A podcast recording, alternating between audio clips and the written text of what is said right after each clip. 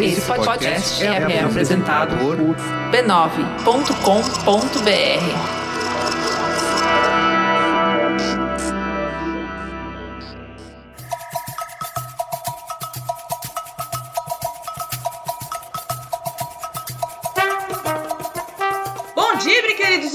ouvintes, vibradoras no ar! Mais uma vez, estamos aqui resistindo, firmes e fortes, até que alguma coisa aconteça. Se Deus quiser, não. Este é o podcast número 24 e comigo as minhas companheiras de luta, Angélica Souza. Bom Dibre! Bom Dibre, minha amiga Nina. Estamos Como aqui. você está? Ah, estamos aqui né, em quarentena, dentro de casa, seguindo as melhores recomendações médicas e da saúde, esperando o Davi Whip melhorar para me direcionar, porque eu tô um pouco perdida com ele com coronga. E é isso. Seguimos por aqui. É, precisamos do Davi Whip são salvo, porque o Mandetta não, a gente não tá conseguindo entender o raciocínio dele. Mas se Deus quiser, Deus vai preparar o melhor pra gente nos próximos dias, viu? Amém. Minha amiga Renata Mendonça, do Rio de Janeiro, do seu apartamento, da janela lateral, onde você vê a vida passar. Como está essa sanidade, minha amiga? Ai, amiga, olha, tá cada dia mais maluca, mas agora que eu tô vendo que o Papa é, fez uma prece com vários filtros do Instagram, tô vendo que não sou só eu, né? Não, o Papa não foi, o, assim, não foi o Papa, foi o padre. padre, sei lá. Se o padre tá assim, gente, se o padre tá tão próximo de Deus, né? Tá assim, você imagina eu. Eu tô E acabada. O padre, depois que ele fez isso, ele falou que Deus também quer um pouco de alegria. Amiga, é isso, entendeu? É Deus que tá agindo e tá fazendo a gente enlouquecer junto, sabe? Amém. Olha, é amém. Vamos tá todo mundo Deus junto. curte uma zoeira, né, amiga? Isso.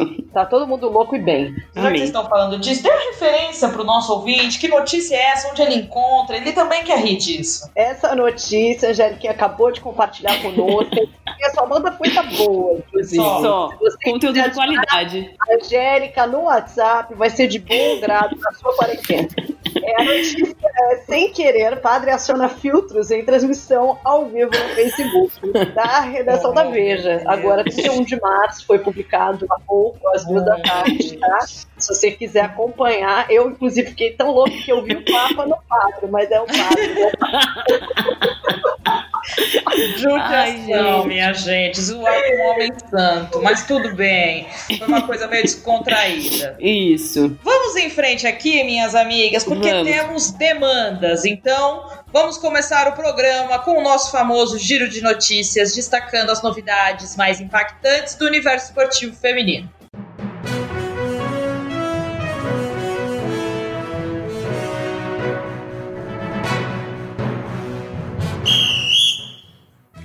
De volta, minha gente! Olha ele aí. Evento Olímpico! Gente, eu pensei que ele tinha saído, mas ele voltou. Ele também, né? A Olimpíada também pensou que ela ia sair, ela deu uma volta, mas ela voltou. Eu queria muito fazer a contagem regressiva para os próximos jogos, mas eu não, não consegui fazer essa conta ainda, porque tá. Ah, eu vi em algum Twitter ontem, acho que 480. Vou dar uma Ai. checada pra você, tá? Por Um favor, segundo. mas a minha estimativa era isso. Faltam quase 500 dias para os Jogos Olímpicos de Tóquio, porque ele já tem uma data marcada para acontecer, minhas amigas, de 23 de julho a 8 de agosto. É uma data quase igual à anterior, né? Já que começaria em 24 de julho, um dia a menos, né? Um dia para trás, nessa nova circunstância aí, e terminaria em 9 de agosto. Então agora é 23 a 8 de agosto. Então, com isso, a nova data cumpre a promessa do COI de que os jogos seriam realizados, deveriam ser realizados até o verão de 2021. E aqui, ó, segundo noticiou Globoesporte.com, eu separei aqui essa parte que é importante, o orçamento dos jogos também terá de ser revisto, porque o contrato com algumas das sedes esportivas vai ter que passar por uma negociação. Eu vi alguma coisa na TV que está a ponto de vencer, então os apartamentos que eles fizeram para os atletas já tinha a ideia deles serem vendidos. Já então, estão vendidos, né? é, a coisa já tá meio que. Os caras são agilizados. Tá vendo como ser agilizado às vezes pode prejudicar? eu, dei uma, eu dei uma ideia aqui pro meu pai quando a gente tava falando disso. Manda quem comprou os apartamentos pra casa do atleta, por exemplo, no Rio de Janeiro, em Berlim. Fa aproveita para fazer um intercâmbio. Ai, isso. É isso. Essa tá é uma ideia que eu dou aqui pro Ponto Soluções, pro COI.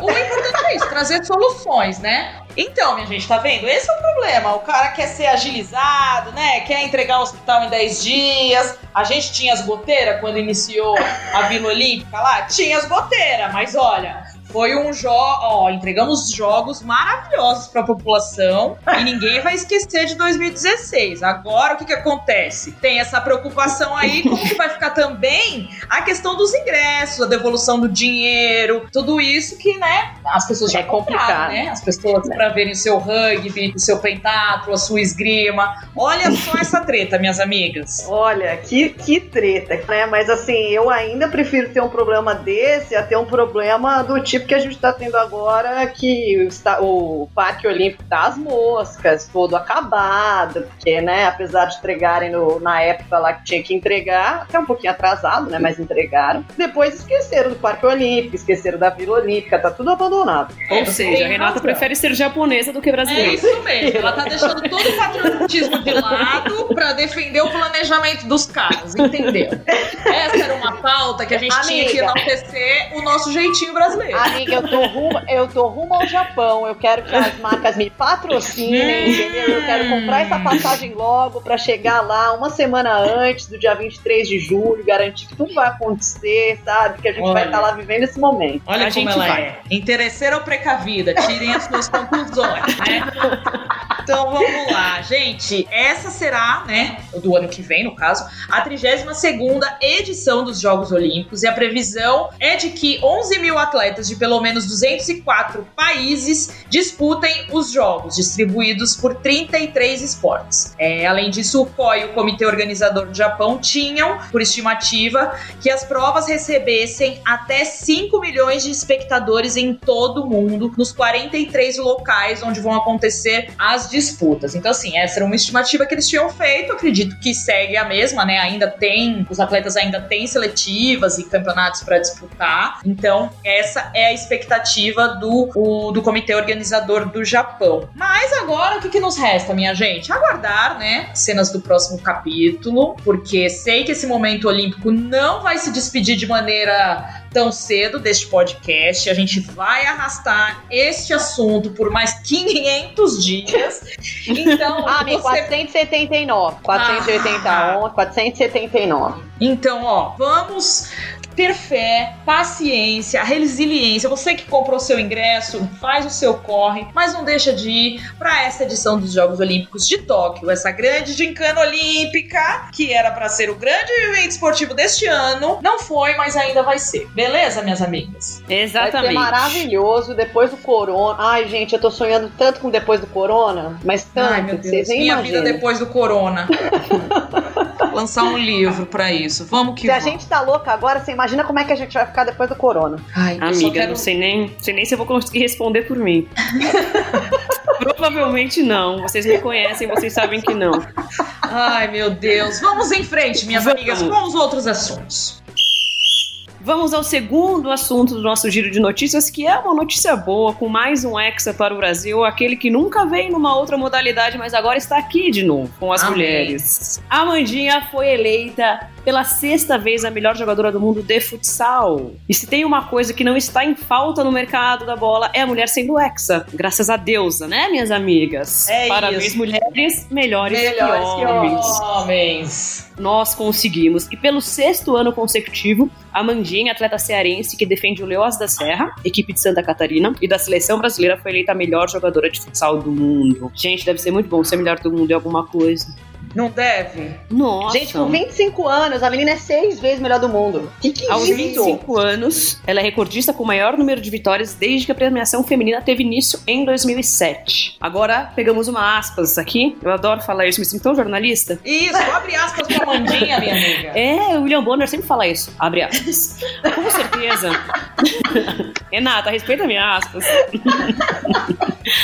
Vai, abre aspas. Com certeza, 2019 foi um dos maiores anos da minha vida. A grandeza das conquistas foi inigualável. Fecha aspas. Comemorou a Amandinha, que conquistou a Taça Brasil e o Mundial Interclubes no ano passado pelo clube catarinense. Muito bom. E falando em Amandinha, ela vai participar da live com a gente amanhã, que é quarta-feira, mas eu sei que está ouvindo esse podcast, provavelmente já passou quarta-feira, então você pode acompanhar lá no nosso IGTV, nos nossos stories, enfim, dá sua fuçada que você vai achar.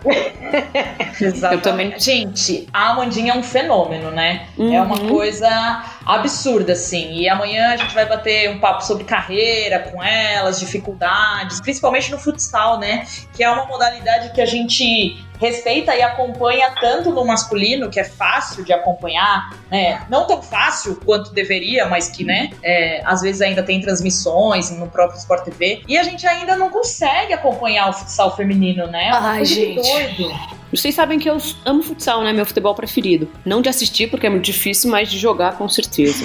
e eu queria que vocês mandassem essa pergunta que eu sempre faço para todo mundo, pra Mandinha, como que o futsal não tá na Olimpíada, a escalada está. Amiga, escalada. É... Não, a gente. É, não vamos desmerecer nenhum esporte, mas realmente o futsal é um esporte que, que não é, tem. Não, é que eu quero comparar, eu não tô, não tô desmerecendo a escalada, desculpa a todos os praticantes da escalada, quem faz escalada. Mas o ponto é, eu acho que se a gente colocar numa balança quantas pessoas praticam futsal, quantas pessoas praticam escalada. Uhum. Sim, é um esporte não, é, E é um esporte muito difundido em todo tipo de país, né? Porque ele é relativamente fácil e, não, e mesmo nos países mais frios você tem quadra, né? Que, tipo, uhum. porque no campo, por exemplo, é muito os países nórdicos e tal que sofrem com inverno, muitas vezes em treinamento de campo, por exemplo, acabam treinando dentro de quadra porque não tem condição no campo. Então é um esporte super difundido mesmo que eu acho que mereceria e eu não entendo, porque ainda fala-se mais às vezes de botar o futebol na Olimpíada do que o futsal, né? E o futebol ainda é um esporte um pouco é, restrito de países, Sim. né? Em termos de. Eu não sei se é porque as federações não conseguem se articular, eu imagino que deva ser isso, porque para você estar na Olimpíada você tem que ter um certo número de uhum. confederações, não sei o que lá ah, o esporte tem que ser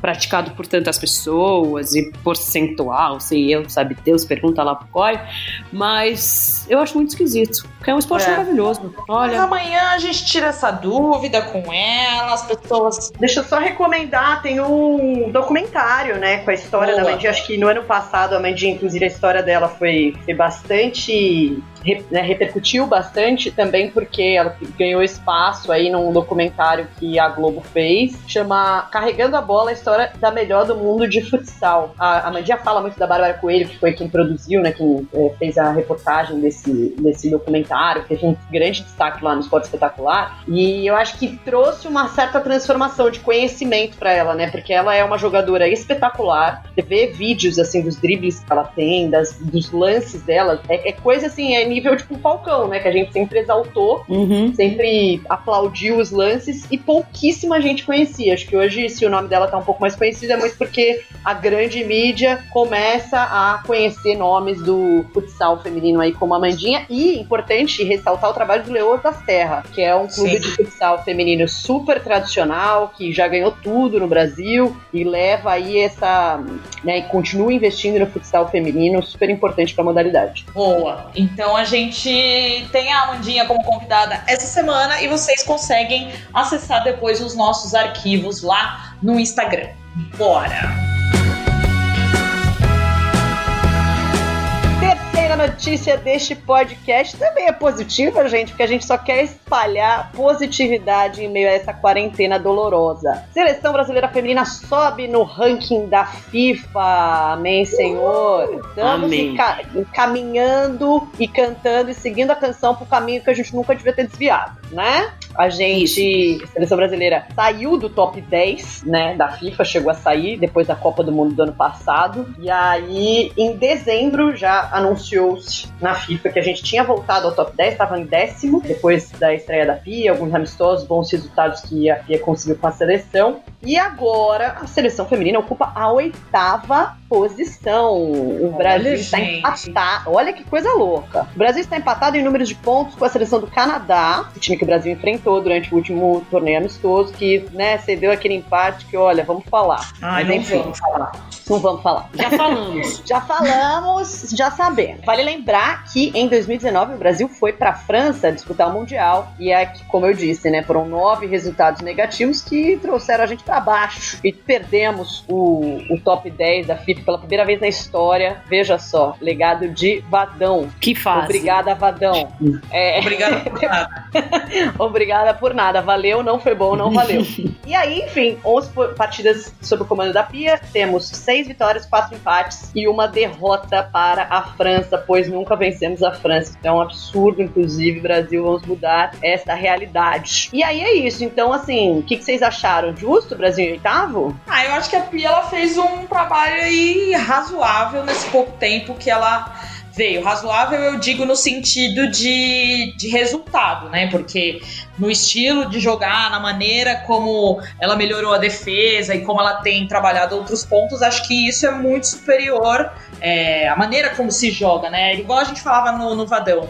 Não, não tem, não existe um problema de você perder para os Estados Unidos, para a Inglaterra, para seleções que estão acima da gente, mas a maneira como você joga diante desses, desses adversários, né? E com a Pia, o Brasil tem aí 11 partidas, com 6 vitórias, 4 empates, uma derrota. Então, assim, é um trabalho que está no começo, que está ganhando forma, e é claro que o Brasil subiu essas posições por conta desse trabalho da Pia, né, minha gente? Sim. É, eu acho que o trabalho da Pia é muito bom mesmo, tem suas como eu acho que vai demorar um tempo ainda para a gente conseguir resultados e um modelo de jogo que seja mais. Como que eu falo? Não quero falar que não é tão vulnerável ou que oscila tanto, mais regular. Uhum. É, principalmente no jeito de jogar. Tem jogo que a seleção começa mal e se acerta. A seleção Uhum. cai muito, normalmente, no segundo tempo, e é uma questão mais física do que tática ou técnica. Mas eu acho que melhorou. Assim, não sei se dizer que é merecido. Eu vou acreditar na FIFA. É. se a FIFA subiu nós, muito obrigada. Quando ela, quando ela melhora a gente, eu gosto. Quando ela piora, eu não gosto. é isso. É, é, Porque é eu que sou que brasileira.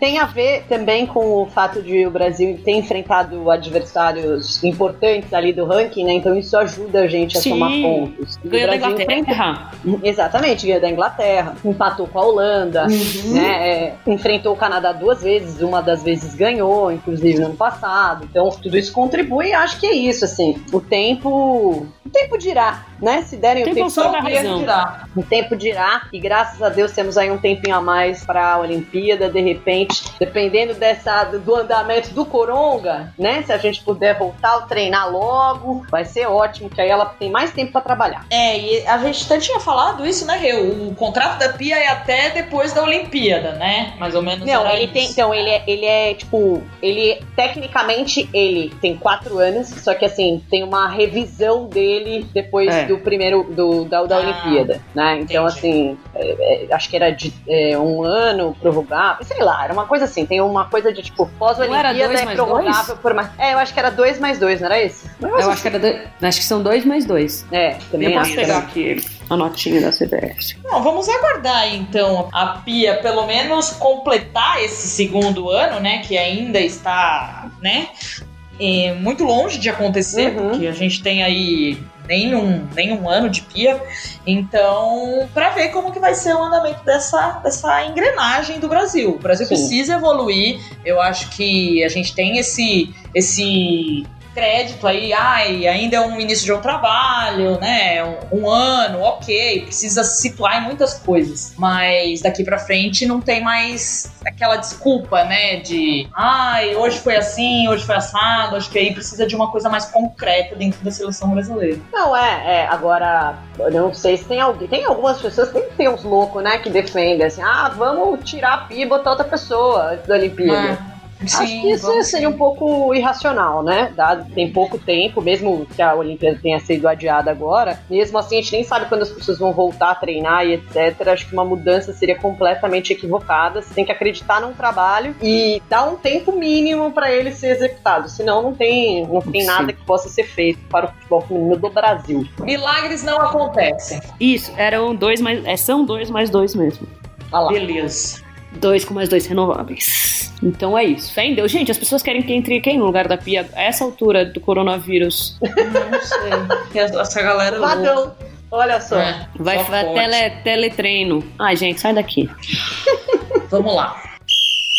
O quarto tema que a gente vai debater aqui é o coronavírus no futebol, né? Falando um pouquinho sobre como ficam as atletas e os seus vínculos com os clubes. Esse foi um assunto que a gente falou essa semana no blog, né? A Rê conduziu essa matéria junto com o pessoal do Lei em Campo, que é um blog do UOL também, é, falando sobre essas medidas, né? Já que os clubes, CBF, órgãos que representam sindicatos de atletas e profissionais, é, eles estão se reunindo para debater o que fazer com a parte trabalhista desses jogadores, né? Como cumprir com os compromissos trabalhistas em meio a essa epidemia. Então, vamos dar férias, vamos diminuir os salários, vamos sei lá, sumir do mapa. Mas o, o, que, o que chamou a atenção e que a Renata vai poder contar melhor é que durante essas reuniões, todo mundo se falou aí dos clubes, dos beleza da Série A, Série B masculino, Durante essas reuniões, muito vai e vem aí, o que, que vai fazer com os clubes da Série A, da Série B, do futebol masculino, mas e as mulheres? Alguém levantou a hipótese de que as mulheres também jogam futebol e também estão sofrendo é, de maneira trabalhista e profissional nos clubes, né, Renata? Acho que isso ficou uma coisa bem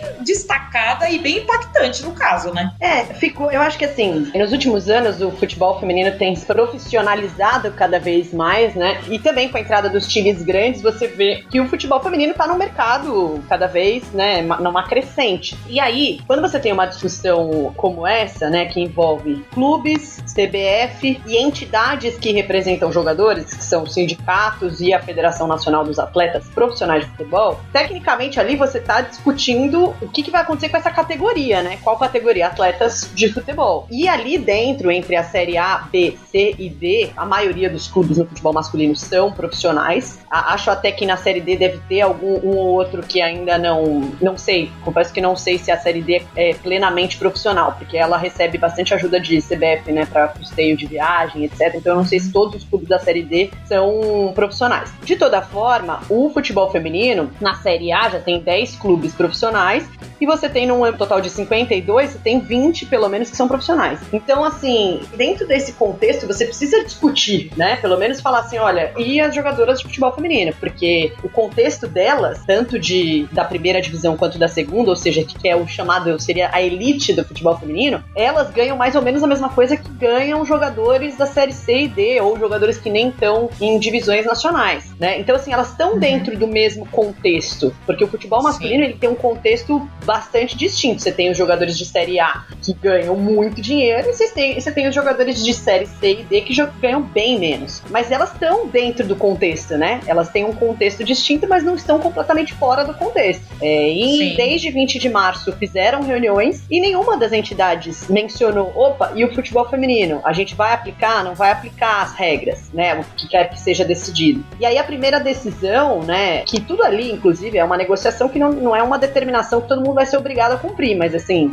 é, são formas de discutir e chegar a caminhos recomendáveis. Sim. E aí se recomendou que fosse dada férias para os jogadores, né, para os funcionários dos clubes de 1 a 20 de abril. Essa decisão, ela foi aplicada no futebol feminino por vários clubes, não todos os, os de camisa, mas vários dos clubes que participaram dessa negociação estão aplicando essa mesma coisa para as jogadoras do futebol feminino, ainda que elas não tenham sequer palpitado se isso é interessante ou não, entendeu? Eu acho que isso que é o mais complexo. É, nesse contexto, ignorar é até uma falta de respeito, né? Por mais que sejam contextos diferentes, como você falou, já tem clubes que estão aí caminhando para o profissionalismo, alguns que já estão é, colocando isso em prática. Então, seria importante que elas fossem incluídas, consultadas e que, claro, no cenário delas, vai ser satisfatório elas acabarem aceitando uma proposta, sei lá, de férias, alguma coisa que seja também proposta para os homens. Mas acho que esse negócio de, de não pensar, de ignorar, é, ele reflete muito, né? O que a gente ainda fala todos os dias da invisibilidade, né? Poderiam ter dito, assim, nada disso aqui vai se aplicar ao futebol feminino porque a gente entende que o futebol feminino é outro contexto. Poderiam ter falado hum. isso na reunião, entendeu? Que era Sim. melhor do que simplesmente não discutir, porque aí é como se não existisse, entendeu? Assim, é, é simplesmente como se não existisse essa questão. Não existisse futebol feminino para ser debatido. Sim. Aí, é, e eu acho que nessas reuniões que, te, que tiveram com a CBF, com os grandes clubes, eles,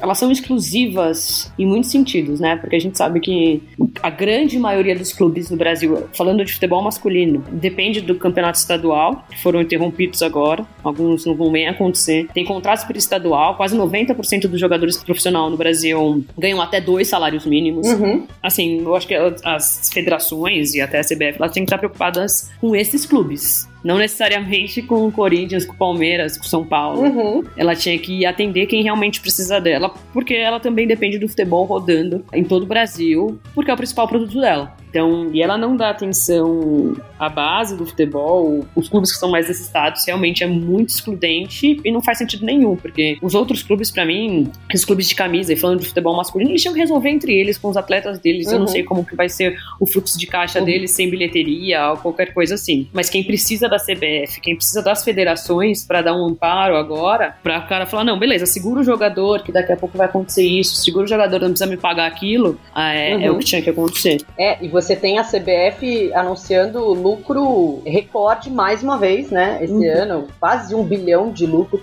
Então, assim, é, o que tem se falado, né? Como é que a entidade do futebol brasileiro não pensa, principalmente nesses clubes de base. E de base que eu digo de, né, de menos, menos Sim. poderio financeiro. E até uhum. num contexto do futebol feminino, por exemplo, você tem times da Série A1, como o Minas e Cesp, que não tem aporte de, de nenhum, nenhum time de camisa, que é um time que é sustentado por um projeto que começou em universidade, são mulheres ali só, já perdeu patrocínio diante da suspensão dos campeonatos campeonatos. Então, assim, como é que esse clube vai sobreviver? Porque um Corinthians consegue sobreviver, especialmente que o futebol feminino do Corinthians representa muito pouco perto do orçamento dele do masculino. Mas uhum. como é que um clube como esse vai sobreviver? Como um Aldax, um São José, sabe? Que dependem de dinheiro até da prefeitura. Tem que entender qual que é o contexto, né? E para isso é preciso, preciso ouvir quem está envolvido com o futebol feminino. Sim.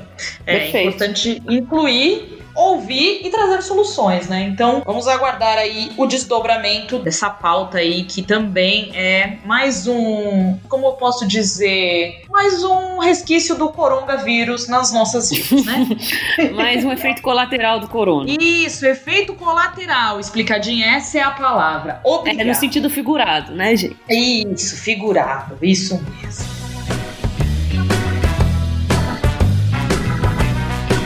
Destaque do programa de hoje é. Olha lá, já vem de novo ele, né, Angeliquinha? Não temos como fugir desta. dessa, como fala, constatação médica. Não. É, não tem como.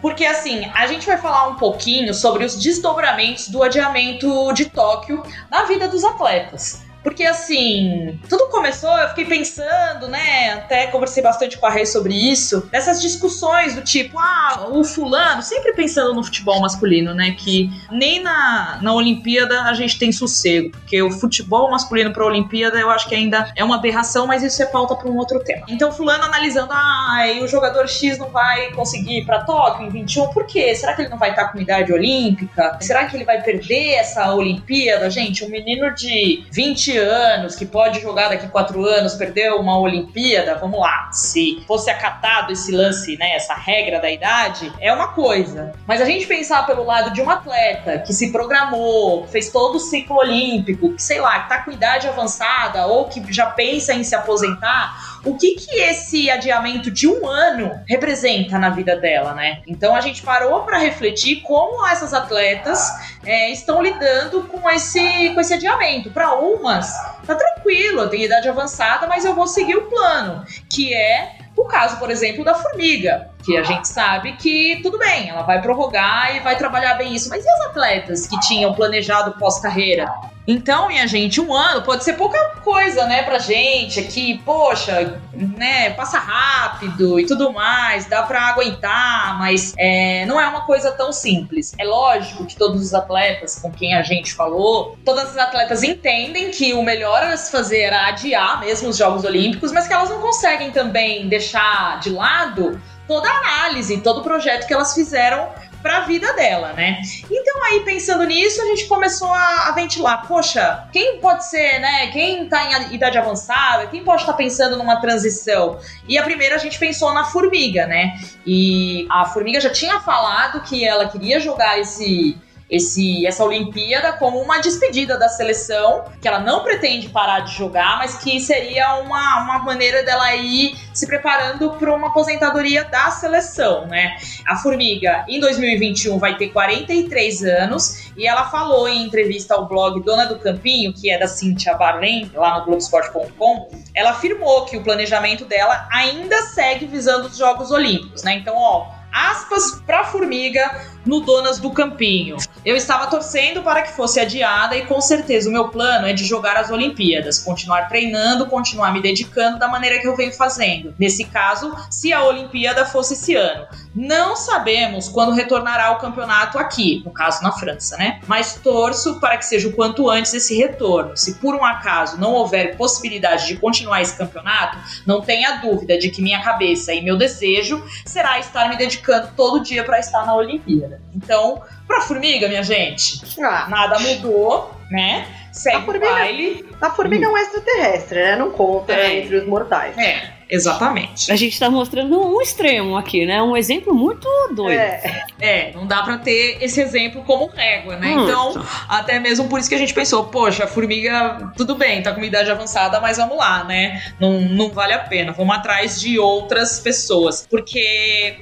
tem atletas que se frustraram, né, com esse adiamento, como eu falei, não por ser injusta ou incorreta, mas porque impactou diretamente nos planos dela, como aconteceu com a Isadora Cerulo, né, a Izzy, conhecida mais assim pelas pessoas, que é co-capitã da seleção brasileira de rugby. E a gente fez uma entrevista com ela vocês vão conferir no nosso blog nesta quarta-feira, ela vai pro ar. Foi uma entrevista de uma hora onde eu fiquei assim, segurando muito, não assim, segurando muitos sentimentos, porque eu tava vendo que ela tava muito abalada. A entrevista ela me deu no sábado, a decisão tinha acontecido, sei lá, numa terça-feira, e a gente fez questão de falar com ela para saber como que essa decisão afetou diretamente nos planos e como que ela fará para manter esse alto nível, porque tem isso também, né? Você tem que se manter em alto nível até julho de 2020 2021. E só para vocês terem uma ideia, o plano da Easy, para quem não sabe, a Easy nasceu nos Estados Unidos. Ela é formada em biologia. Em 2014, ela teve a oportunidade de servir a seleção brasileira, porque ela é, ela é filha de pais brasileiros, então ela tem dupla cidadania. A CBRU fez uma convocatória, porque estava montando uma seleção de rugby. Ela se inscreveu, passou nos testes e foi convocada para então defender o Brasil. Então ela vem para o Brasil em 2014.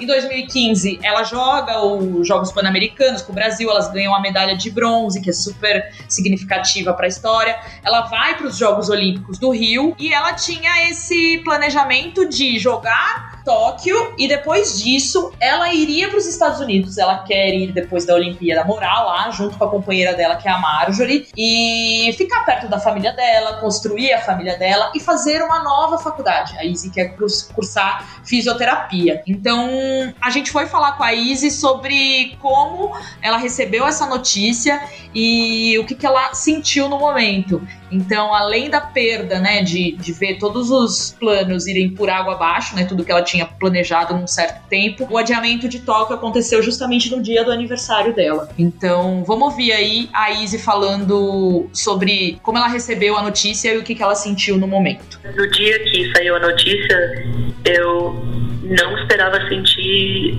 muitas coisas fisicamente. Hum. Tipo, eu recebi a notícia de manhã e eu só perdi apetite. Eu tava tomando café e eu só, tipo, nossa, não tenho vontade de terminar meu café da manhã. Uhum. E eu chorei. Tipo, eu me permiti chorar. E eu nem sabia por quê, sabe? Eu já eu faço parte da comissão de atletas da, da CBU e a gente tá, já estava falando sobre como informar nosso apoio a qualquer adiamento que ia chegar, porque é a coisa certa. Então eu já estava envolvida até em algumas uh, decisões de mas assim, decisões não no, na conclusão do fato, mas em, pelo menos de apoiar a decisão final do COI. E, e mesmo assim eu senti muita coisa fisicamente. quando essa decisão tipo saiu Uhum. nas, nas redes de notícia.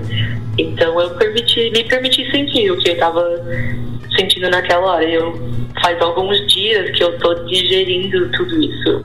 O que eu pensei também é que, assim, todo mundo, não só o auge físico e de preparação é a Olimpíada, mas também os atletas vê esse momento como uma mudança de patamar na carreira, né? De exposição, de tentar patrocínio, de tentar uma vida melhor através do esporte. E adiar isso um ano, você vai ter que treinar mais um ano e ainda tá muito incerto o que vai acontecer, né? Quando as pessoas vão poder voltar a treinar de fato. Tipo, vai ter um intervalo de Uma treino, lacuna. uma lacuna de treino que todo mundo eh, vai ter, querendo ou não, que ninguém sabe como vai impactar isso o desempenho das pessoas. Então é muito frustrante. Por mais que isso, todo mundo concorde que isso eh, que tinha que ter sido adiada, não é culpa de ninguém, é uma coisa que aconteceu e ninguém esperava, mas todo mundo fica frustrado. O atleta, né, pra gente é beleza, a gente vai lá cobrir, a gente espera que todo mundo esteja bem. Que bom que vai acontecer o ano que vem, mas pra quem é realmente o protagonista e pra quem tava se preparando, é um baque muito forte, né? Eu imagino. Total, total. Não, e você tem que replanejar também como que você vai estar daqui a um ano fisicamente, Uhum. né? A Izzy tá com 29 anos, então ela ainda é uma atleta jovem. Se ela quisesse disputar mais uma Olimpíada, ela poderia, né? Mas isso não faz parte do, do plano dela, né? Ela quer fazer uma transição de carreira.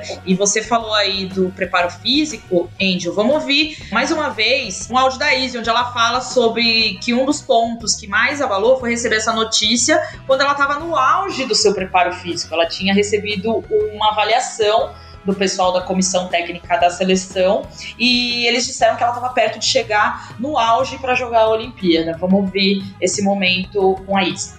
Logo na semana antes da gente entrar em quarentena, a gente nem sabia que a gente ia ter que entrar em quarentena, mas eu, eu a gente, todo mundo, né, no programa fez reuniões individuais com os treinadores. E o papo que eu tive com meu treinador é, principal, o head coach, foi tipo eu tava bem no onde ele queria que eu esta- estava com o meu rugby, como líder dentro do time, como co-capitã, que eu ainda bem que eu tenho esses últimos meses para chegar assim num pico. E meu preparador físico também falou que é muito claro, porque ele me conhece faz cinco anos e meio. Sei. Então, desde o ciclo até 2016 e agora nesse ciclo inteiro. E ele basicamente também só reforçou que eu fiz um ciclo praticamente com certo que poderia fazer um ciclo, ah, mesmo levando em conta algumas lesões que me, me afastaram por algumas semanas aqui e ali, mas no geral, pensando nesses quatro anos, eu estava na reta final. E então só foi um, um baque, assim, foi meio pesado. Depois de ter todas essas conversas, essa confirmação que a gente tinha planejado bem e eu consegui atuar bem no- na minha responsabilidade como atleta, agora isso precisa ser repensado, porque um ano é bastante tempo para fazer outra periodização, a gente nem sabe até quando é, a gente não vai ter condições normais para treinar. Sim. Então tudo isso precisa ser adaptado.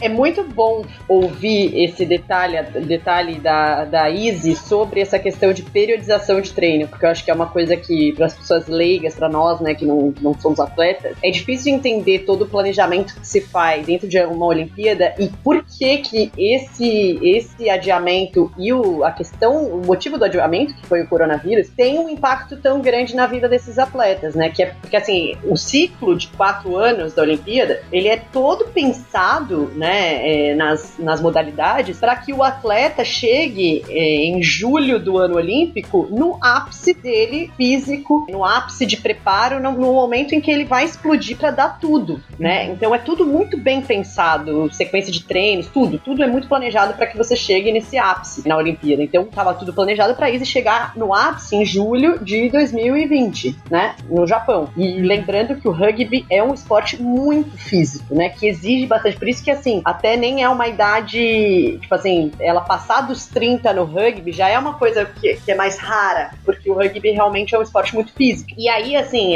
você recebe uma notícia dessas. Obviamente que ela já estava esperando isso, porque também tá com o seu planejamento de treinos alterado diante de tudo que tá acontecendo, etc. Só que isso, além de tudo, ela recebe essa notícia e não há uma perspectiva de quando que ela vai conseguir voltar a essa periodização de treinos, né? Então, assim, o atleta uhum. hoje que ia disputar a Olimpíada de 2020, ele tá perdendo preparo. Obviamente que ele não chegaria no ápice se a Olimpíada fosse na data prevista. Só que ele também não sabe como é que vai ser a Olimpíada do ano que vem. Porque ele vai ter. Quanto tempo ele vai ter para se preparar? Não sabemos. A gente não sabe uhum. quando que a situação vai voltar ao normal. E acho que isso é muito interessante de ouvir ela falar, né? Sim. E, na verdade, a Olimpíada, os Jogos Olímpicos, eles vão ser um retrato do mundo, né? Ninguém sabe como vai ser o mundo depois disso daqui. É, uhum. Então, é ninguém sabe de nada, gente. É um, nada. um grande drama que vivemos, que não sabemos como, como vamos sair e o que uhum. vai acontecer quando sair. A gente Sim. fala que a gente não sabe o que vai fazer depois da quarentena, porque a gente não sabe mesmo.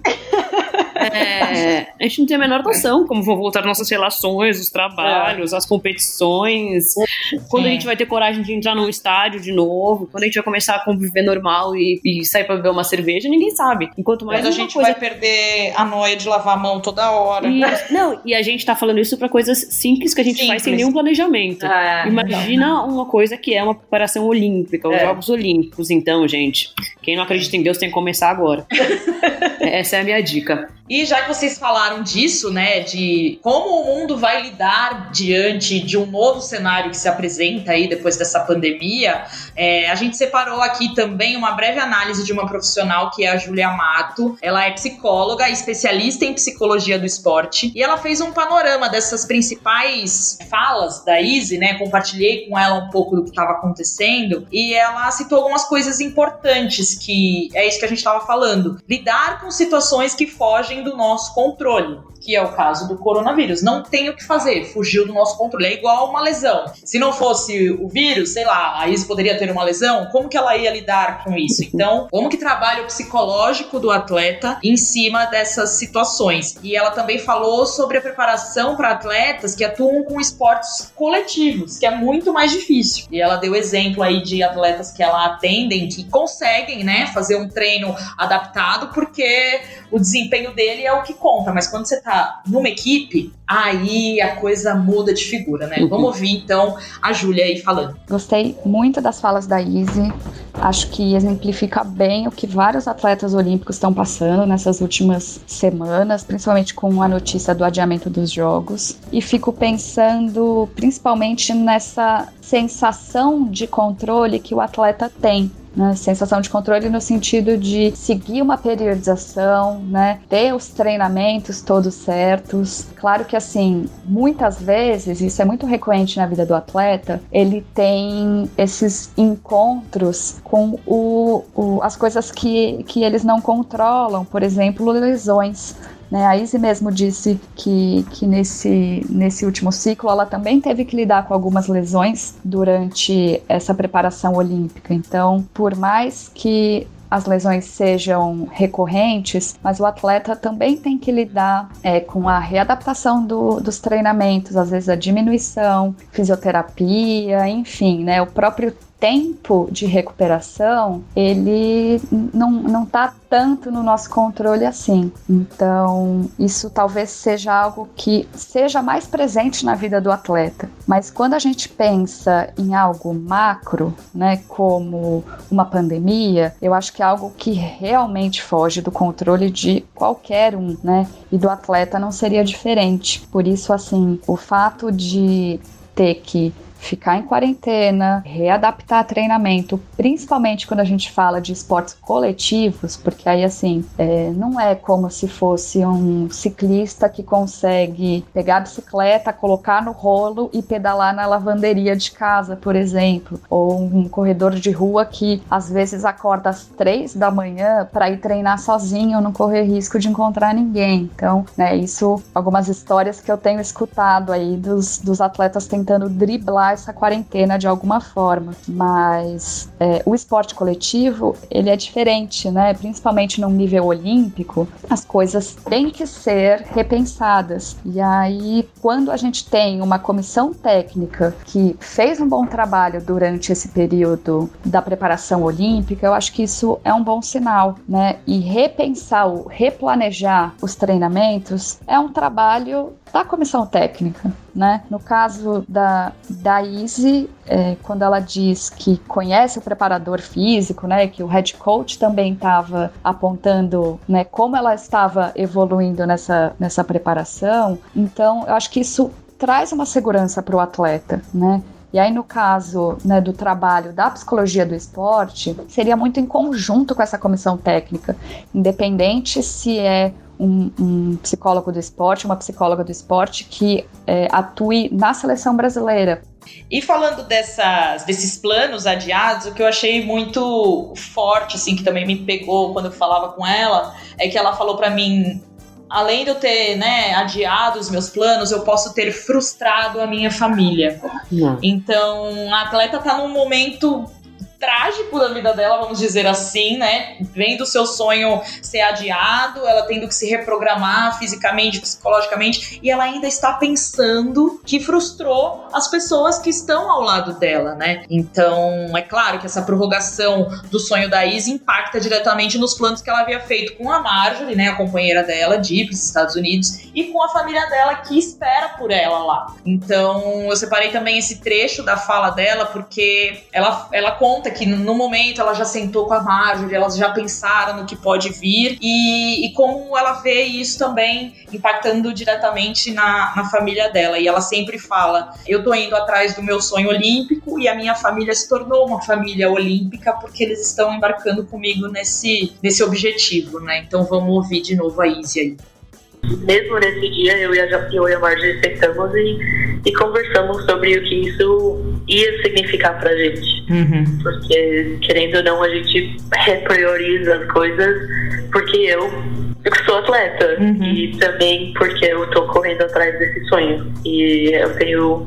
Eu me sinto muito sortuda que ela me apoia nesse sonho, mas temos muita consciência que a gente abre mão de muita coisa também para priorizar meu trabalho e as exigências de, de, um trabalho de atleta. Às vezes a gente tinha feito alguns planos meio por alto de como a gente queria os próximos anos, mas isso né, precisa ser repensado e também porque a gente nem tem todas as informações para começar a fazer outros planos. Sim. Então talvez isso é o que deixa tudo um pouco mais, mais nebuloso, mais, uhum. mais inseguro. Tô correndo atrás do meu sonho olímpico, mas eu fiz essa reflexão depois do Rio. Nossa, agora que você falou.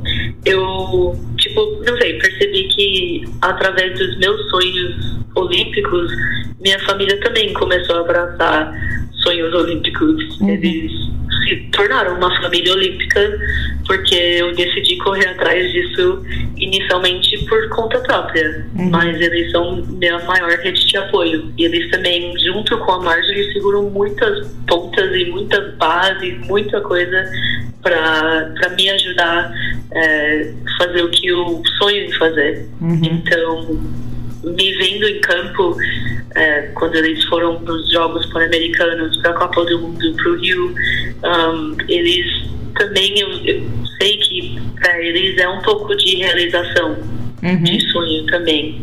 Então eu, eu fico muito sentida que não só essa decisão do COI me afetou, mas que de certa forma eles estão desapontados, frustrados, fizeram planos que precisam rever.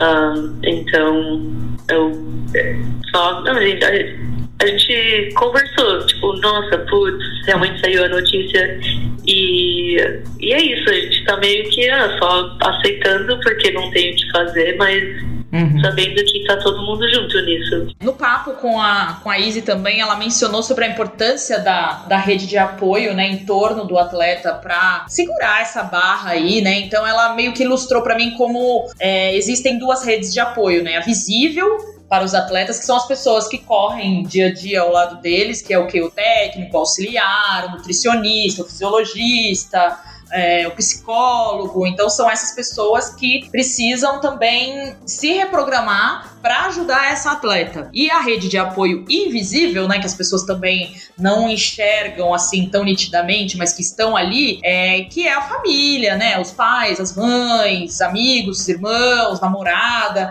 Então, ela também falou sobre a importância de viver esse luto, porque ela sabia que ela tinha que chorar, colocar para fora tudo aquilo e se livrar daquele daquela chateação dela e que depois disso ela já se programou para continuar treinando, claro, ela tá fazendo isso em casa. E eu ouvi a Marjorie também, né, que foi que é a esposa dela que tá diretamente com ela ali no dia a dia e a Marjorie disse para mim, olha, é, o que eu fiz para ajudar ela nesse momento foi me colocar no lugar dela, praticar empatia e me colocar à disposição para ouvi-la na hora que ela quisesse falar. E que a gente também tem uma mania de pular as fases, né? Tipo, aconteceu um problema, mas ai, vamos olhar para frente, vamos ser positiva, mas não, a pessoa tá sentindo, vamos respeitar a dor dessa pessoa, vamos deixar ela viver essa fase e depois a gente começa a reprogramar. Então, elas estão vivendo esses dias assim e com muito afeto, com muita atenção e muito cuidado para que a Izzy também consiga se recompor. Ela já tá fazendo isso, obviamente, né? Para partir em busca do, do sonho olímpico dela. É, e acho que isso são coisas muito pessoais, né? O jeito que as pessoas reagem, sei lá, assim. Exato. Iam 4 mil atletas uhum. para as Olimpíadas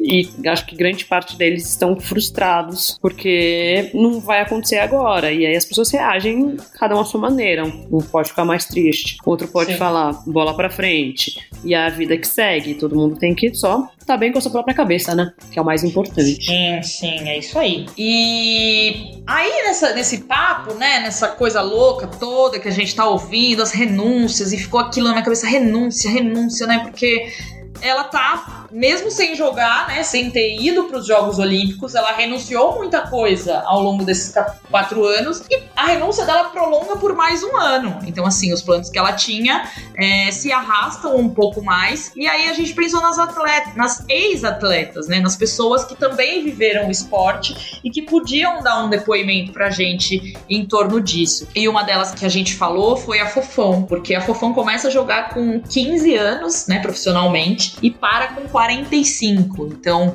são cinco Jogos Olímpicos, 30 anos dedicado ao vôlei, e ela falou um pouquinho sobre essas renúncias pra gente. Ela conseguiu a medalha de ouro com 38 anos, o que é bem né, considerado tarde, levando em conta que ela já tinha participado de quatro ciclos antes. É, se despediu das quadras com 45 anos jogando em alto nível, e nesse áudio ela conta um pouquinho das coisas que ficaram pelo caminho, entre elas a maternidade, que é um assunto que entra muito na pauta das mulheres quando a gente fala de renúncias, né? Vamos ouvir aí a Fofão. A minha carreira, eu abri mão de muitas coisas e eu sabia que isso faria parte da minha vida desde o momento em que eu me tornei uma atleta profissional. Eu via que é, teria que ser uma dedicação tempo integral e eu entendi isso desde os meus 15 anos que minha vida não poderia ser a mesma, que eu teria que fazer coisas pro bem do voleibol, pro bem da minha profissão.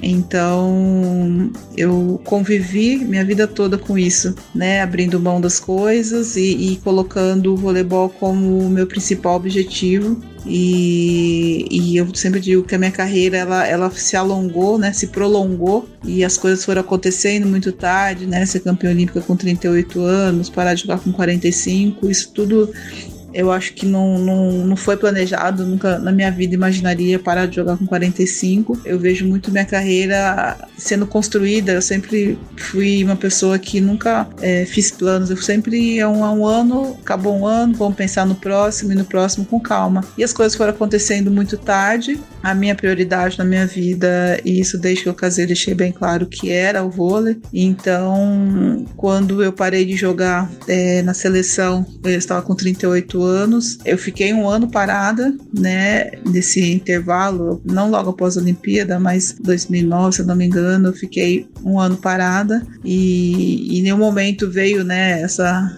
essa, esse pensamento de engravidar ou de ter filho. Eu, tive, eu acabei cuidando de algumas coisas e isso não acabou não, não fazendo parte do meu planejamento, que seria uma, uma boa época. E daí eu continuei jogando e quando eu terminei de jogar, eu ainda tinha essa vontade de ser mãe, né, de ter um filho, é, apesar de saber que era uma idade ainda, mas hoje em dia está tudo tão mudado. A gente tentou bastante, fizemos vários exames e, e, e, foi bem complicado, porque cada vez tinha alguma coisa e tinha que fazer isso, fazer aquilo. A gente acabou abandonando esse, essa ideia de, de ser mãe. É uma coisa que foi feita em comum acordo, tanto da minha parte quanto do meu marido, e a gente resolveu seguir nossa vida em frente, mas eu acho que a gente tem que dar prioridades a algumas coisas, né? E eu coloquei isso como prioridade, mas saber que meu marido também estava junto comigo nessa decisão também foi muito importante, porque afinal de contas é uma vida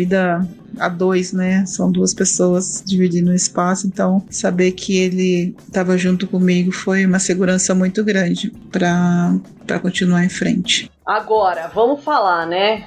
Botar um pouquinho de alto astral nesse, nesse podcast depois de tantas, tantas tristezas e renúncias. A Fofão, malandraça, porque, né? Quem organizou ah. o casamento dela foi o marido dela. Ela não fez nada, só comprou o vestido. Ela chegou no dia do casamento falou assim: querido, não vamos ter lua de mel, amigas. Olha essa mulher, que maravilhosa. Sim. Olha, olha o João é um santo, que a Fofão tem João. essa carinha de anja, mas olha só que louca que ela era. Ah, gente, a gente resolveu casar num ano meio ruim, né? 2004, ano olímpico. Amiga, quem é que decidiu casar? Foi você também? Você não participou dessa decisão? Ela tava em Saquarema treinando quando decidiu.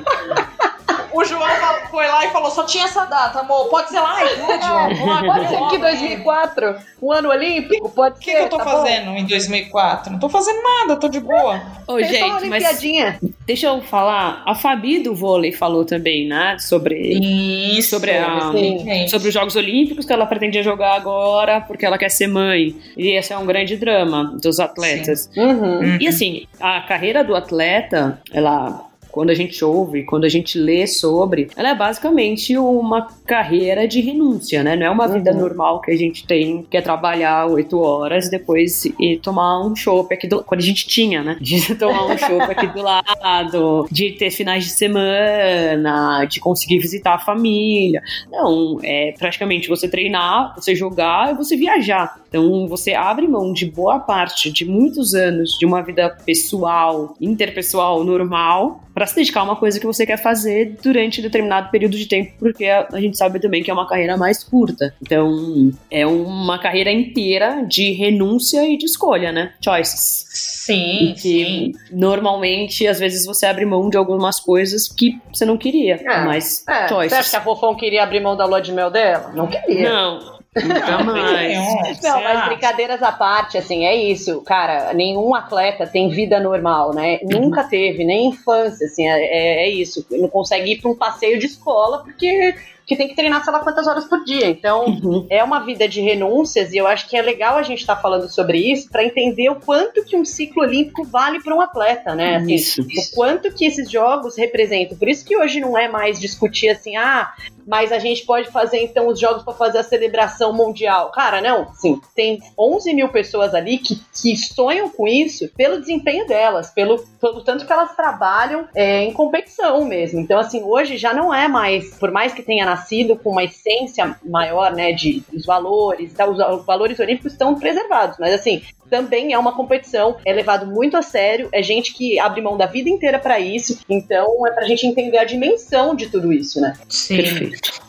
E quando a gente vê um atleta jogar cinco Olimpíadas, gente, é, é uma busca incessante por um sonho, né? E falando justamente da Fofão, que é quando o vôlei conquista o primeiro ouro depois de bater tanto na trave, né? Ficar pelo caminho. É uma coisa de, de persistência mesmo, né? De uhum. entender, poxa, eu quero isso. Eu, eu lutei, eu treinei, eu me dediquei, eu fiz movimentos repetidos por não sei quantas horas, sabe? Uhum. Eu tenho que subir nesse pódio. Então, uhum. é uma das características características do atleta, do atleta uhum. também, a persistência, o foco e o objetivo. Uhum. Eu acho que esse tema é, traz essa reflexão. Não é pra gente ficar aqui também, né, nesse baixo astral e lamentando, mas, poxa, tem uma coisa por trás. Eu acho muito bonito quando um atleta dedica a vida dele, mas quando você olha pelo outro lado, né, poxa, o que, que ele abriu mão? Festa, uhum. de família, tem gente que perdeu até, sei lá, é, casamentos, aniversários, coisas uhum. importantes, porque o quê? Quê? Tava treinando, tava lá. Não, e, e o importante, né, amiga, é chegar no fim e falar, valeu a pena. E toda,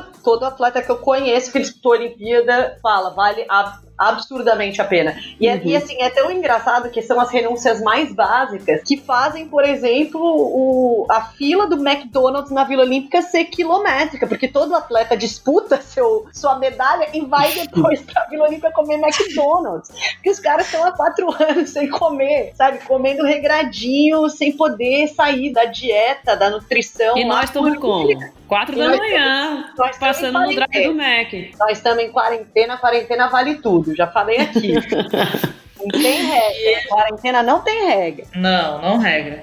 Pegando essa deixa aí que a Rê falou de fazer valer a pena, né? Que depois eles analisam tudo isso. Vamos finalizar aí com a Fofão também falando dessa transição da carreira, que não é fácil, né? Entender o momento de parar, saber que você, poxa, quero parar no topo, que era o desejo da Fofão, né? Que entendeu que ela tava sentindo muitas dores, ela já não via mais tesão de treinar, ela sabia que ia ter que treinar, viajar, ir pro aeroporto, pro hotel. Então essa rotina começou a cansar ela, mas eu achei muito bonito quando ela fala que ela queria parar acima de tudo, vencendo e como ela frisou aí que a gente vai ouvir, jogando bem e em pé. Então, quem se lembra da despedida da Fofão, naquele Hum. né, jogo que fizeram, que é a coisa mais incrível, todas as jogadoras abraçando e reverenciando a atleta que ela foi, tem aí um exemplo de como foi essa esse pós-carreira, né, essa decisão de aposentar. Vamos ouvir a Fofão falar disso também.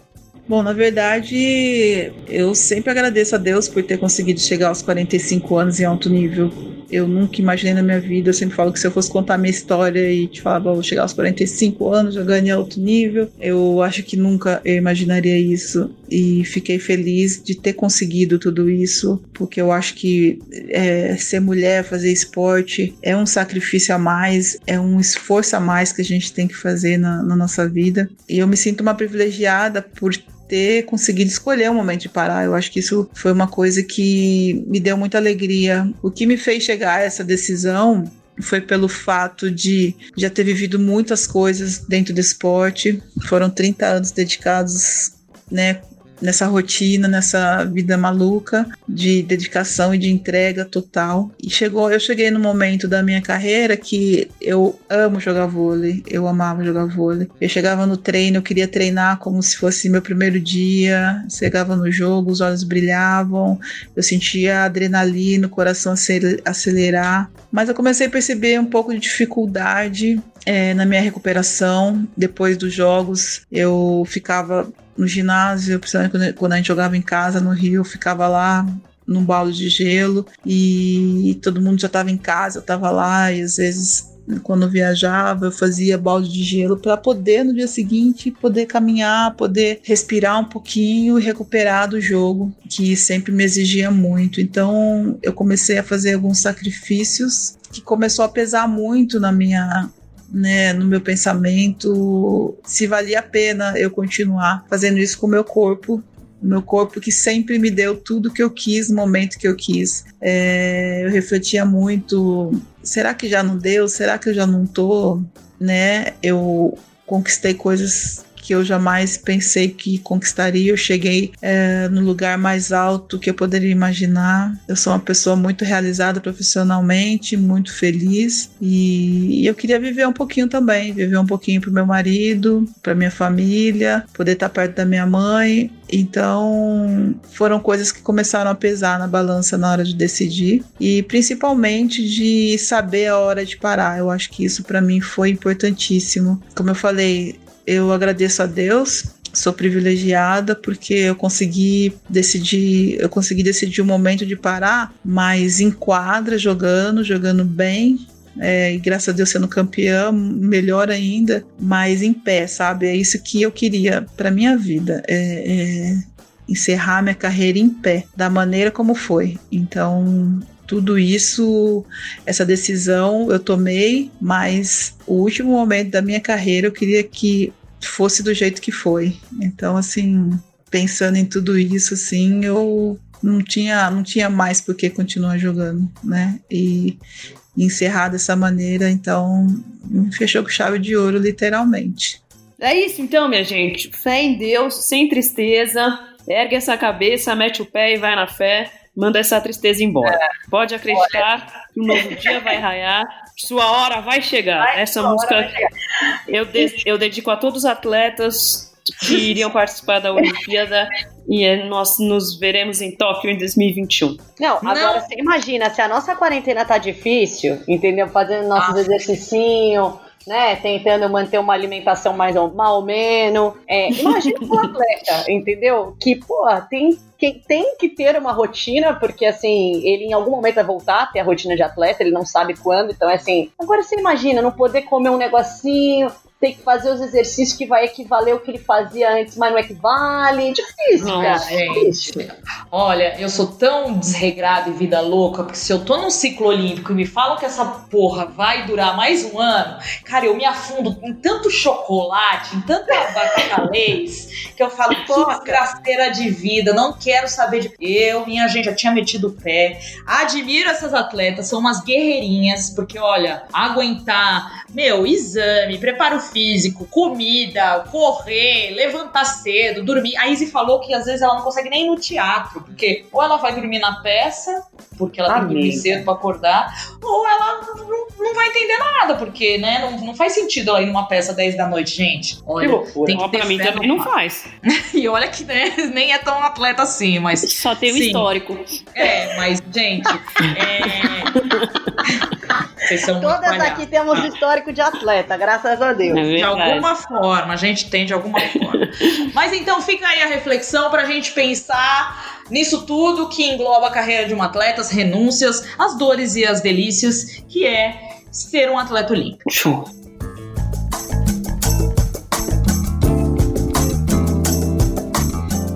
Seguindo, infelizmente, no assunto do momento, que é o coronavírus, a gente viu algumas ações de diversos lugares e entidades tentando ajudar os diversos impactos ruins, tanto econômicos quanto também na saúde pública, que a, a crise do coronavírus está trazendo. E eu vou falar de uma campanha é, que o canal Vamos está fazendo com o pessoal da ONG que chama Football for a Cause, que é basicamente uma, um projeto que leiloa objetos de jogadores ou clubes de futebol. Nesse leilão, o dinheiro é revertido para instituições e projetos que já ajudam em diversas comunidades que as pessoas mais pobres são as que estão mais sofrendo, porque elas não têm reserva, né, assim, para grandes crises e também agora estão sendo impedidas de trabalhar com razão, porque o isolamento social é uma indicação para que freie a disseminação do vírus. É, então essa campanha já está no ar, já, inclusive com Marta, com Tamires, Aline Calandrini, muitas pessoas do futebol feminino e também de outros esportes e também do futebol masculino. Então, quem quiser entrar, o site é www.ofutebolseimporta.com.br. O Futebol Se Importa é o nome da campanha. Quem puder ajudar, quem estiver ouvindo e for do futebol feminino e quiser doar também, é só entrar em contato.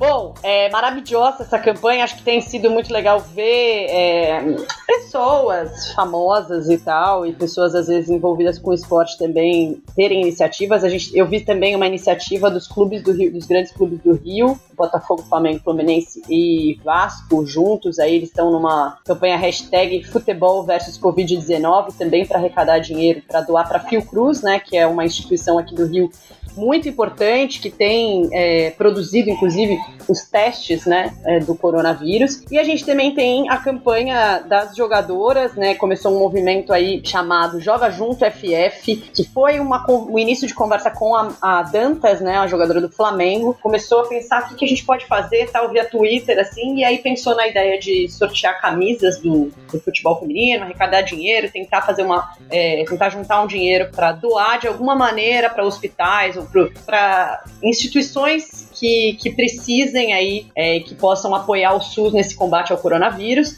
Elas estão vendo ainda como é que vão fazer essas doações, mas já estão executando a campanha então é só procurar nas redes delas lá, joga junto FF, e aí você vai saber mais e, e se quiser colaborar, também está disponível. Boa, gente, é isso. Quem pode ajudar a fazer o bem é sempre bem-vindo. Então, muito legal também as meninas, né, do futebol feminino se motivando aí para encabeçar uma campanha. Então, bora ajudar, bora ajudar essa galera que tá passando por um momento difícil aí. É isso aí.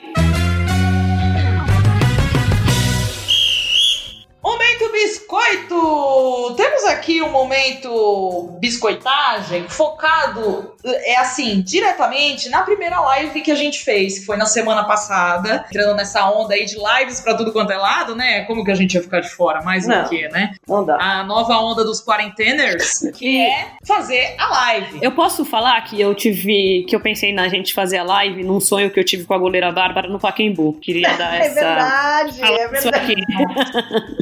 Gente, Foi não um- tem pessoa mais sonhadora. Eu sou.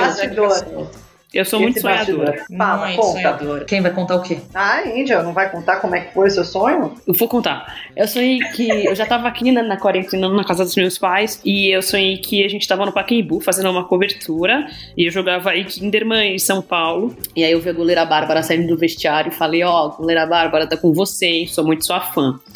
Aí começou a chover muito, ficou tudo alagado. Minha mochila ficou submersa. Aí acabou o sonho. E eu falei: Nossa, acho que a gente ia começar a fazer umas lives. Gente. Tem todo sentido esse sonho. Eu acho que a Angeliquinha, ela pode inclusive interpretar o sonho de você, amigo internauta, se você tiver um sonho aí pra ela interpretar, envia. Envia que ela tem boas interpretações de sonhos. Manda seu sonho, porque eu convivo com pessoas que não sonham. E eu sonho muito. Então vamos compartilhar. Eu não sei pra onde vou. Aquela música sonhador do Leonardo, dedico a minha amiga Angélica. Mas então, como eu ia dizendo, depois dessa premonição, a gente fez o quê? A primeira live do Dibradoras, que você pode conferir lá na nossa, nas nossas redes, tá tudo lá. E a primeira convidada foi ela, né? Primeira capitã da Era Pia. Eu, eu criei vários adjetivos pra elas. Vocês estão acompanhando aí no nosso roteiro, que é primeira capitã da Era Pia, roubadora de bolas, guardadora de holandesas no bolso, a volante lateral armadora zagueira da seleção feminina de futebol, que foi a Luana, gente. E a galera amou muito, né? Conferir aí um pouco da carreira da Luana. As pessoas interagiram bastante durante a live, mandaram recado. E tá aí tudo que a gente recebeu. Tudo não, porque foram vários, mas selecionei alguns. Então vamos ler algum deles. Vamos lá, Angélica Souza começa, porque a, a letra dela inicial é A. Isso. Tá. Vamos lá. Nossa, olha, olha o nome dessa pessoa. Eu sabia que ia o nome dessa pessoa é Rai Cancelou a Titia. Arroba Fê Underline Ray. Que Ray. é, é R-A-Y-Y-Y. Será que é Rai ou é Ray? Aí eu falei Fica- os dois e pronto. Tá bom, tudo bem. Ela Abrangeu tudo. Queria dizer que vi a live das vibradoras com a Luana e estou encantada com a lucidez e personalidade da moça. Quando eu crescer, quero ser como ela. E obrigada, Dibras, por esses momentos que vocês nos proporcionam. Vocês são tops demais. Trabalho muito massa. Obrigada, Rai, Ray. Obrigada, Rai. Ray. Parabéns, mulheres, melhores que homens. Vamos lá, próxima, Renata. Tatá, arroba Tatá, underline Castro 97, amiga, você nasceu em 97. Meus Deus. Será? Ela disse o seguinte, abre aspas para Tatá. Live com Luana no Insta das Vibradoras. Acabou, eu só tenho uma coisa a dizer. Que jogadora perfeita! Mais um comentário dela. Instagram, se vire e dê um jeito para permitir lives com mais de duas pessoas. Fecha aspas. Perfeita sem defeitos, Tatá. Olha, É isso. isso. A gente tem Instagram. várias Eu tô A gente tem várias queixas. É isso. A gente tem várias, entendeu? Primeiramente, que a gente teve uma live de uma hora, no IGTV fica lá três minutos, sei lá por quê. Não sei, não dá E pra entender. repare- No Instagram. E aparece 59 minutos quando você vai Exato. apertar. Mas não toca os 59 minutos. Aí Isso. você tem só duas pessoas na live. Você pode querer, você queria botar mais, você não pode, entendeu? Então assim, olha, melhore. Várias queixas. Vai, Angeliquinha, o próximo. E ó, a Viviane, o, o nosso público, o- as nossas leitoras e ouvintes, elas são muito ativas, né? Elas vão lá e Muito. fazem o que tem que fazer. Proativas. E a Viviane, arroba Feminina Base, fez até uma enquete no perfil pra sugerir quem seria a nossa próxima convidada. Olha aí, quem não pauta é pautado, sempre falo aqui. E na Sim. votação dela, quem ganhou foi Bia Zanerato. Arroba Bia, minha atacante, eu aceito. Olha aí, vamos ter que ver se a Bia se encaixa nas nossas programações das próximas vezes. Claro que encaixa. Não, encaixa A gente tem mais duas semanas. Coronga. Duas É. Tem semanas. duas semanas. Dois Amiga, sei meses. lá quantas semanas a gente tem. é? Amiga, Dois semanas. meses, eu me confundi. Dois meses.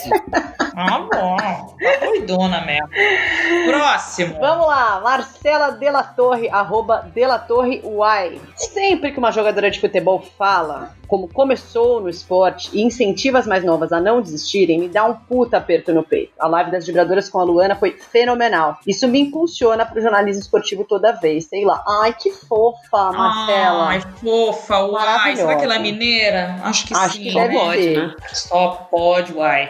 Então, minha gente, esses foram os recados da live. Como a gente já falou, tem live essa semana. Vai ser com a Mandinha. Então é isso, minhas amigas. Sua dose de energia, de alegria da semana foi concluída com sucesso. A gente espera que esse podcast tenha animado sua vida, tenha dado um outro sentido no momento em que você tá ali é, cuidando da casa nessa quarentena, arrumando guarda-roupa, é, pedalando na sua bicicleta ergométrica. A gente quer te dar um amparo e dizer: estamos juntas nessa luta contra o coronga. Mantenha-se firme, lave as mãos, não saia de casa e a gente vai se ver em breve, né, minhas amigas? Tô morrendo de saudade de vocês. Olha, depende do que é breve pra você.